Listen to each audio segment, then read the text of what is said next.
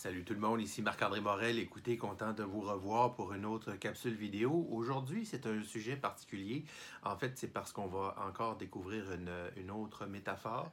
Alors, voici la, métaphore. Alors, si j'arrive chez vous un, soir, vous m'invitez à dîner, à souper, et que là, je vous arrive avec un, cadeau, et que euh, ça donne que vous dites, bah, sais-tu quoi, euh, Marc-André, euh, non, j'en veux pas. Alors, c'est particulier. Habituellement, les gens acceptent tous les cadeaux qu'on leur offre, mais même si on est amis, vous choisissez de ne pas l'accepter. Alors, je vous pose la question, à qui il appartient le cadeau à ce moment-là? Là, moi, je l'avais acheté pour vous, j'arrive pour vous le donner, vous le refusez, il appartient à qui? Mais il m'appartient toujours. Vous ne l'avez pas pris. Donc, il est encore, non seulement il est dans mes mains, mais en plus, il m'appartient parce que je l'ai acheté avec mon argent ou euh, peu importe, j'ai pris à la maison.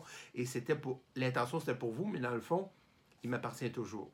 Alors, si vous n'acceptez pas l'insulte, l'accusation, le jugement, l'attaque, euh, le commentaire désobligeant, euh, le regard, des fois, c'est un, regard menaçant, vous savez, qu'on peut recevoir euh, euh, d'une personne. Le silence, ah, le silence, c'est très violent, le silence, ça peut être très violent. Écoutez, à l'époque des boudoirs, c'était pour justement aller décompresser, mais au moins, c'était par, respect pour l'autre, parce que le, le, traitement du silence, comme on appelle, c'est, ça peut être très dommageable pour l'esprit de celui qui, qui reçoit alors, euh, alors il, y a, comme des conventions qu'on peut s'être fait dans un couple ou quoi que ce soit quand c'est des choses qui arrivent.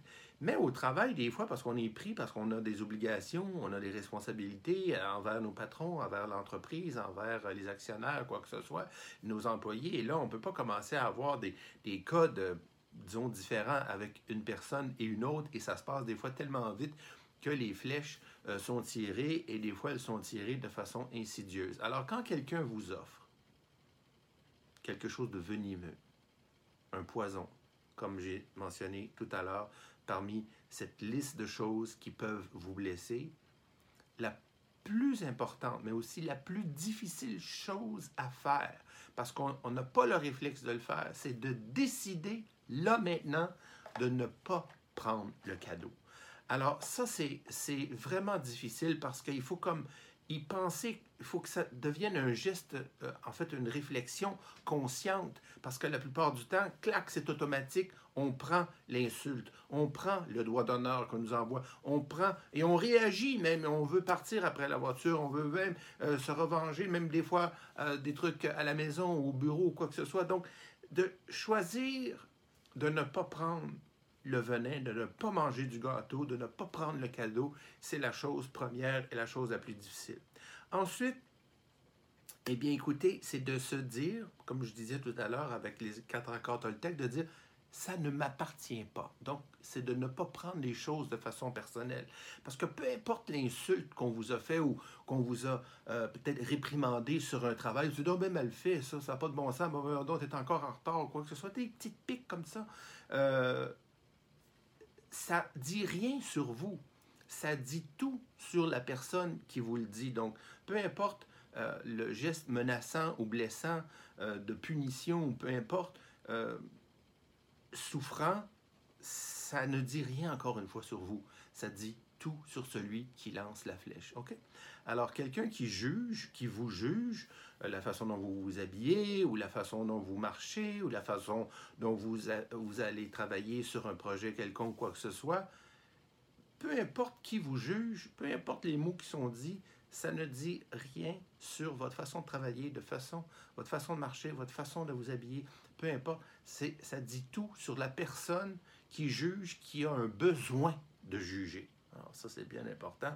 Et euh, sachant que cette personne-là est souffrante, ben, ça, ça, n'aide pas toujours sur le coup, mais ça, ça permet de voir que c'est n'est pas à vous de prendre la souffrance de l'autre et de prendre la flèche de l'autre et vous la rentrer directement dans le corps, dans le cœur. Alors, ensuite de ça, ça c'est la deuxième étape, donc ça ne vous appartient pas.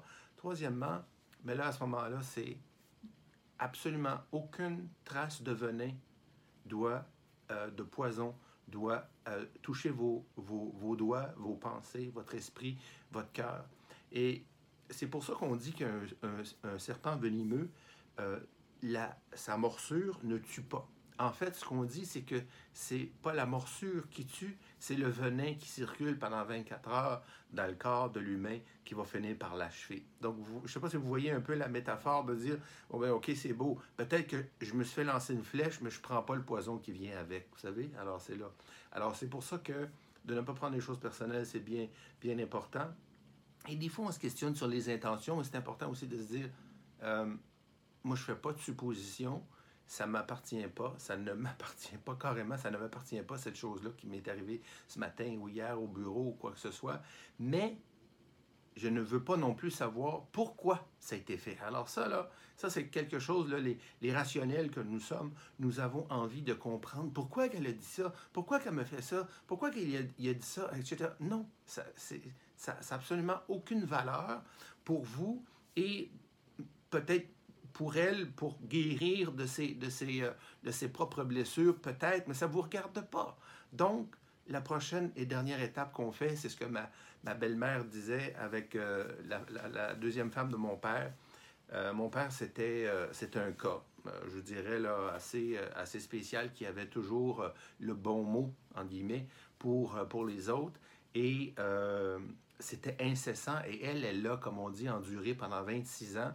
Et elle disait qu'à la fin, là, elle faisait de l'apnée mentale. Et c'est pas beau, ça. De l'apnée mentale. C'est Alors, quand quelqu'un est là dans votre vie, autour de vous, à la maison ou au travail, et qui a toujours ce, courant de, de, justement d'attaque et de, et de fléchettes, euh, ben faites un peu comme euh, Joanne, la, la, belle-mère, c'est-à-dire la, femme euh, de mon père à l'époque, c'est-à-dire de faire un peu d'apnée mentale. Donc, on ne laisse pas rentrer ça dans notre corps. Alors, écoutez, j'ai pris un peu de votre temps. Je suis désolé, mais j'espère que ça peut vous aider. Et si vous avez des questions, n'hésitez pas. Vous savez où me rejoindre.